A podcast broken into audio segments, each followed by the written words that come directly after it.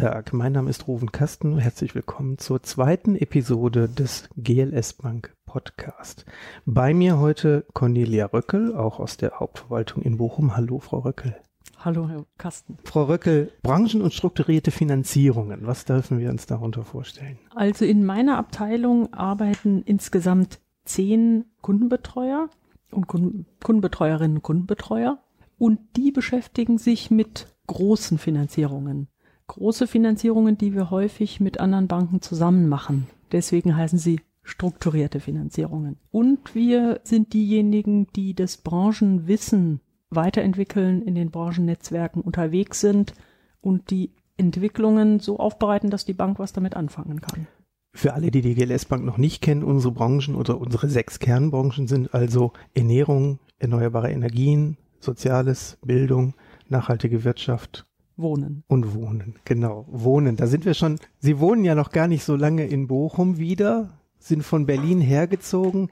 Jetzt möchten die Hörer Sie sicherlich auch kurz selbst kennenlernen, um zu wissen, mit wem wir es heute zu tun haben. Erzählen Sie doch mal kurz über sich. Ja, also vor 20 Jahren bin ich zum ersten Mal nach Bochum gezogen, um bei der GLS Bank anzufangen. Damals war die Bank noch sehr klein, hatte 50 Mitarbeiter.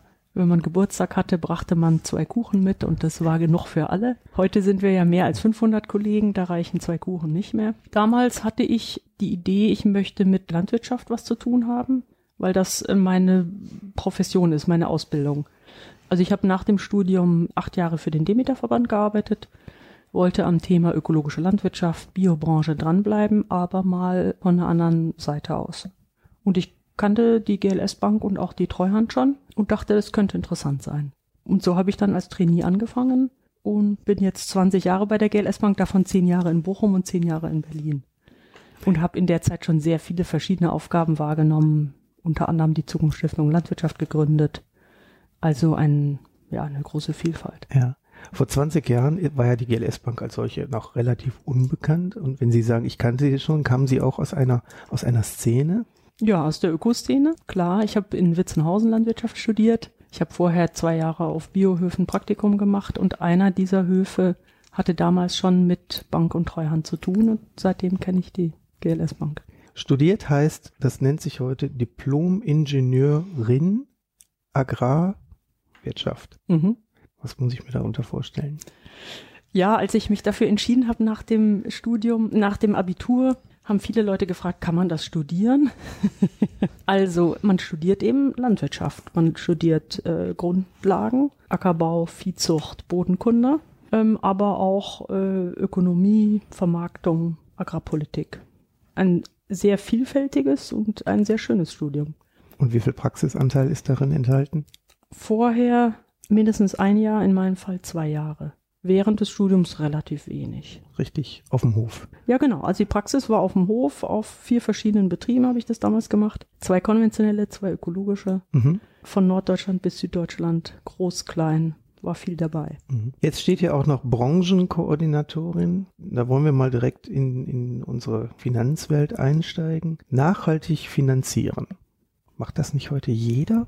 Oder ist das nur Greenwashing bei anderen Banken? Ja, der Begriff Nachhaltigkeit ist natürlich ein dehnbarer Begriff. Und ich glaube, heute wird tatsächlich jede kleine Bank und jede große Bank sich dafür irgendwie rechtfertigen müssen, was sie im Bereich Finanzierung macht und wird auch irgendeine Position zur Nachhaltigkeit entwickeln. Manche davon sind äh, glaubwürdig, manche weniger. Für uns ist es eigentlich ein bisschen andersrum, weil wir von Anfang an ja 100 Prozent aller Kreditfinanzierungen veröffentlicht haben. Und vom, und zwar vom ersten Tag an. Und das heißt, wir haben natürlich auch am Begriff der Nachhaltigkeit weitergearbeitet, aber der Gründungsimpuls der Bank ist damit verbunden, dass nur sinnvolle Finanzierungen gemacht werden. Und ich finde, sinnvoll und nachhaltig ist eigentlich schon ziemlich nah beieinander. Also insofern für uns ist wichtig Transparenz und zwar wirklich weitgehende Transparenz. Die Anlagekunden und oder Sparerinnen und Sparer sollen wissen, was mit ihrem Geld passiert. Dann haben wir Anlage- und Finanzierungsgrundsätze, die bestimmte Geschäftsfelder grundsätzlich ausschließen. Da gibt es auch kein Rüstung, ja, Atomstrom. Genau. Ja? Genau. Und ähm, das ist was, was wir einerseits als Bank selber prüfen. Aber dadurch, dass wir die Kredite, die wir dann veröffentlichen, können die Kunden es eben auch nachvollziehen. Es ist, bleibt nicht so papieren, sondern wird sehr konkret. Für alle Hörer, die jetzt nun keine Banker sind oder Finanzprofis, um mal so ein ganz pragmatisches Beispiel für eine Finanzierung in unserem Sinne, könntest du da was aus dem Nähkästchen plaudern? Also eine der wichtigsten Branchen, in denen wir in den letzten Jahren sehr viel finanziert haben, ist eben erneuerbare Energien. Und da wirklich vom, von der Windkraftanlage über die PV-Anlage bis zum kleinen Dienstleister, der Windkraftanlagen wartet. Alles, was im weitesten Sinne mit erneuerbaren Energien zu tun hat. Alles. Dann ist auch, finde ich, ein Bereich, den jeder kennt, das Wohnen. Wir finanzieren viele Wohnprojekte, genossenschaftliches Wohnen, selbstverwaltete Wohnprojekte, aber auch Baugruppen. Da hatten wir jetzt kürzlich hier bei uns zum Mitgliederabend die Damen und Herren von Wir vom Gut. Also mhm wo genau. ein sehr großes Grundstück in Düsseldorf in Stadtnähe, aber doch sehr ländlich gelegen, so sinnvoll umgestaltet wurde, dass dort 50 Wohneinheiten, glaube ich, mittlerweile und dann generationsübergreifend, also das fand ich schon, schon sehr spannend. Das sind dann Projekte, wo man genau. wirklich den Sinn dahinter, also die machen da, die leben das wirklich auch, ne? Ja, an dem Projekt wir vom Gut, finde ich, kann man auch sehr gut sehen. Es geht eben nicht nur darum, sich mit äh, Wohnungen zu versorgen, sondern es geht wirklich darum, einen, einen Lebenszusammenhang zu gestalten. Also, dass man bestimmte Sachen braucht auch nicht mehr jeder. Nicht jeder braucht ein Gästezimmer, nicht jeder braucht alle äh, technischen Geräte, die man im Haushalt so haben kann, sondern vieles wird dann auch gemeinsam genutzt. Man hat auch, die haben Veranstaltungsräume, wo sie große Feiern machen können und es muss dann nicht jeder in seiner eigenen kleinen Wohnung. Also generationenübergreifend muss man nicht, sich nicht nur so vorstellen, dass, dass man immer alles zusammen macht, aber dass man eben bestimmte Investitionen gemeinsam tätigt und gemeinsam nutzt. Hm. Und, solche, dadurch näher zusammenrückt natürlich. Solche Projekte gibt's ja mittlerweile auch bundesweit. Genau. Und da sind wir auch bundesweit aktiv. Genau. Nun haben Sie neben Ihren Agrarqualifikationen, also die, die Qualifikation auch der, die bankfachlichen Qualifikationen. Aber das mit der Agrarwirtschaft, äh, ist das bei allen Kundenbetreuern so? Naja, also jeder Firmenkundenbetreuer oder jede Firmenkundenbetreuerin betreut ja zwei oder drei solche Branchen. Also nicht alle müssen sich in allen Branchen so gut auskennen, aber die Firmenkundenbetreuer kennen sich in ihren zwei bis drei Branchen schon wirklich fundiert aus. Manchmal bringen sie eine Ausbildung in diesem Bereich mit. Das ist aber eher die Ausnahme, sondern die meisten sind über die Arbeit bei der GLS in diese Branche reingekommen und haben sich über die Jahre eben dann fundiertes Wissen angeeignet. Das heißt, an der Stelle ist dann auch wieder ganz klar der Unterschied GLS Bank, konventionelle Bank. Ja, also das, das, das ist ja auch eine Rückmeldung, die wir von unseren Kunden immer wieder kriegen, dass sie merken, wir kennen uns wirklich aus. Also wenn da ein Firmenkundenbetreuer sitzt, der schon äh, hunderte von Schulfinanzierungen sich angeschaut hat, dann ist, steckt er da natürlich ganz anders drin, als wie wenn der Schulen finanziert und am nächsten Tag Metzger, Bäcker, Wirte. Das ist einfach eine andere Kompetenz und auch eine andere Verbundenheit. Und aus der Verbundenheit entstehen dann auch Lösungsideen, wie man eine Finanzierung gestalten und umsetzen kann. Nun bin ich ja auch kein, kein Finanzexperte, ich komme ja aus dem Marketing. Warum brauchen wir konsortiale Finanzierungen? Jetzt muss ich mal direkt nachfragen, konsortial, was bedeutet das überhaupt? Und wenn ja, warum brauchen wir die? Also Konsortialfinanzierung ist eigentlich ganz schlicht, heißt, dass mehrere Banken gemeinsam eine Finanzierung stemmen. Und zwar tun sie das meistens, weil sie ihnen alleine zu groß ist. Also wir haben zum Beispiel das Projekt Möckernkiez in Berlin. Das ist ein sehr großes Wohnprojekt. Die haben insgesamt über 100 Millionen Euro investiert. Und wir als GLS Bank sind zu klein, um ein solches Volumen alleine zur Verfügung zu stellen. Also haben wir uns mit einer anderen Bank und mit zwei sozialen Investoren zusammengetan und das gemeinsam finanziert.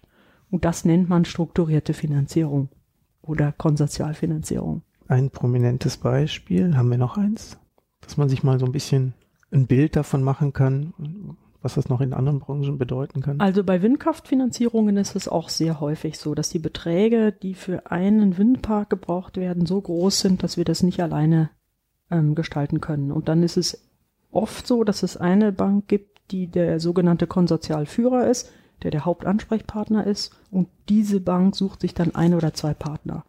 Und da sind wir sowohl in der Rolle des Konsortialführers und suchen uns ein, zwei Banken dazu oder wir beteiligen uns an Finanzierung von anderen. Also Windkraftanlagen sind häufig von mehreren Banken gemeinsam finanziert. Wenn wir dort tatsächlich konsortial führendes Unternehmen sind, wie stark haben wir Einfluss, dass unsere Werte, unser Verständnis von nachhaltiger Finanzierung dort auch vertreten werden? Also wir haben dann genauso großen Einfluss, wie wenn wir es alleine machen würden. Wir müssen da auch keine Kompromisse machen, weil unsere Maßstäbe sind ja erstens die Transparenz, die ist genauso gegeben. Wir veröffentlichen den Kredit genauso. Der Verwendungszweck ist der gleiche. Es wird eine neue Windkraftanlage gebaut, die dann erneuerbaren Strom erzeugt und ins äh, Netz einspeist. Also das heißt, es ist 100% sinnvoll. Wir würden, egal ob wir es als Konsortium oder alleine finanzieren, nicht machen, wenn nicht all die Anforderungen an Vogelschutz und Naturschutz und Einbindung von Bürgern in der Region und so weiter gegeben sind. Also die Anforderungen inhaltlich an inhaltliche Art sind genau gleich. Also kurz gesagt, keine Angst vor großen Finanzierungsvolumina. Nein, also sagen wir mal so, das ist natürlich groß, ist natürlich sehr, sehr relativ. Ne? Ja, natürlich. Ähm, als ja. ich anfing ähm, bei der Bank, waren ein, war ein Darlehen von 200.000 D-Mark ein großer Kredit. Und für mich persönlich waren 200.000 D-Mark kaum vorstellbar. Und mit dem Wachstum der Bank werden halt auch die Finanzierungen größer. Es ist aber sehr wichtig, ehrlich gesagt, dass man sich immer mal wieder klar macht, was heißt das eigentlich? Was sind eigentlich 20 Millionen Euro? Ne? Und ich rechne das für mich immer in Baukörper um. Mhm. Also ich weiß, irgendwie ein Einfamilienhaus kostet je nach Standort 300.000 bis eine Million und das ist für mich eine Million. Und mhm. eine mittlere Schule, die kostet so eine Million bis fünf Millionen und, und so weiter. Sehr schön plastisch dargestellt. Jetzt kommen wir nochmal zu Ihrem Steckenpferd der Landwirtschaft. Mhm. Schon 2010 hatte Renate Künast eine Agrarwende ausgerufen. Ist die richtig vorangekommen? Na, nicht wirklich. Also natürlich hat sich die Anzahl der Biobetriebe seitdem erhöht. Inzwischen gibt es immerhin 26.000 Biobetriebe in Deutschland. Das ist ja schon mal eine ganz schöne Anzahl und 10 Prozent der landwirtschaftlichen Fläche wird ökologisch bewirtschaftet. Aber ursprünglich war ja das Ziel, 20 Prozent Anteil in viel kürzerer Zeit zu erreichen, ausgerufen worden und das haben wir nicht erreicht. Auch dieser Grundgedanke, wenn mal 20 Prozent aller Lebensmittel ökologisch erzeugt und konsumiert werden, dann ist es auch nicht mehr, dann ist es sozusagen eine, eine, ein, ein Volumen, an dem man nicht mehr vorbeikommt, dann wird es auch die restlichen 80 Prozent weiter beeinflussen. Auch das haben wir nicht erreicht. Aber jetzt hatten wir kürzlich die Weltmesse für biologische Ernährung, die Biofach in Nürnberg. Dort war die GLS Bank auch wieder mit einem Stand vertreten. Wie war es diesmal? Es war wieder sehr schön. Die Biofach ist ja eine Fachmesse, das heißt, es ist nicht so, dass da Heerscharen von Besuchern sich durch volle Messehallen quetschen, sondern das ist so, dass man wirklich Zeit hat, miteinander zu sprechen, dass man sowohl sich verabredet, um Geschäfte zu verabreden, als auch sich einfach auszutauschen, wie das nächste Jahr, was man Neues plant, wie das letzte Jahr verlaufen ist, was wichtige Branchenentwicklungen sind und so weiter. Es ist eine sehr herzliche Atmosphäre. Sehr viele Leute kennen sich seit 10, 20, 30 Jahren, haben schon vieles zusammen erlebt und das merkt man auf der Messe jeden Tag. Mhm. Und wir, wir treffen einfach sehr viele Kunden dort. Und insofern ist man am Ende immer ganz platt, aber auch tief befriedigt. Jetzt habe ich gehört, in diesem Jahr war im Gegensatz zum letzten Jahr die Stimmung wieder etwas besser. Ja. Was war im Vorjahr? Also im letzten Jahr war es so, dass vor allem zwei Entwicklungen hm, auf die Stimmung geschlagen haben. Das eine ist, dass wir seit Jahren die Entwicklung hatten, dass Marktwachstum, also der Umsatz im Handel, stärker gewachsen ist als im Anbau. Und das ist letztlich unbefriedigend, wenn Bioprodukte nicht nur da, wo es aus äh, Gründen bei Südfrüchten oder so notwendig ist, sondern auch bei Grundnahrungsmitteln, wenn der Anteil Importware immer mehr zunimmt und die stärkeren Aktivitäten des äh, Lebensmitteleinzelhandels bei Bioprodukten stellen natürlich die Pioniere, die Bioläden und ähm, Biosupermärkte ein Stück weit in Frage, so dass die sich neu positionieren mussten oder müssen permanent. Und dieses Jahr ist ähm, nach meiner Wahrnehmung die Stimmung viel besser gewesen, weil diese Realität irgendwie fantasievoll aufgegriffen wird und sehr viele Marktakteure über neue Ideen nachdenken und die auch umsetzen und dann ist auch die Stimmung wieder besser. Ja. Jetzt war ja das Motto diesem, in diesem Jahr der Biofach äh, Next Generation. War denn die Next Generation auch vor Ort und hat man gemerkt, dass sie da ist? Ja, ist auf sie, jeden Fall. Sie ist präsent? Man hat also man hat deutlich gemerkt, dass wirklich viele junge Leute auf der Messe auch unterwegs sind, sowohl jüngere Mitarbeiter aus den Unternehmen als auch die nächste Generation, die in die Unternehmensnachfolge eintritt von Wichtiges, Familienbetrieben. wichtiges Thema. Gerade heute im Radio gehört, die Unternehmensnachfolge in Handwerksbetrieben ist so schlecht, dass vermutlich jeder achte Betrieb in Kürze schließen muss. Wie ist es in der Landwirtschaft? Also in der Landwirtschaft, auch in der ökologischen Landwirtschaft gibt es dieses Phänomen, das man Strukturwandel nennt. Das ist ein bisschen ein beschönigender Begriff, weil das ist natürlich schon ein Stück weit auch bedauerlich, aber ähm, auch in der ökologischen Landwirtschaft ist es so, dass wenn die ältere Generation aufhört, die jüngere Generation nicht immer übernimmt, sondern ab und zu auch der Betrieb dann geschlossen wird. Aber auf der anderen Seite gibt es auch ganz viele junge Leute, die die Betriebe unternehmen. Und zwar gilt für die Landwirtschaft, für Verarbeitung, für Großhandel, Einzelhandel. Also es, an sich sind schon viele junge Leute auch bereit, die Unternehmen zu übernehmen. Aber dieser Prozess muss halt gestaltet werden. Das ist nicht ganz einfach. Es ist kein Selbstläufer. Wie können wir denen unter die Arme greifen? Also das fängt schon mit einer guten Beratung an, dass man frühzeitig mit seinem Bankansprechpartner da mal drüber spricht und überlegt, was man so für Konzepte hat. Aber in der eigentlichen Phase des Generationswechsels geht es häufig um Finanzierung. Es geht auch um Altersvorsorge, es geht um Geldanlage, wenn ein Betrieb verkauft wurde, wie kann man daraus seine Rente gestalten. Also es sind viele Aspekte der Bankarbeit betroffen und deswegen beschäftigen wir uns ja auch sehr intensiv damit. Dass es in der jungen Generation immer wieder Menschen gibt, die auch mit ganz tollen Ideen neu durchstarten wollen, zeigt die große Resonanz auf den ersten GLS Bank Pitch, den wir zusammen mit der GLS Crowd veranstaltet haben. Erzählen Sie was dazu.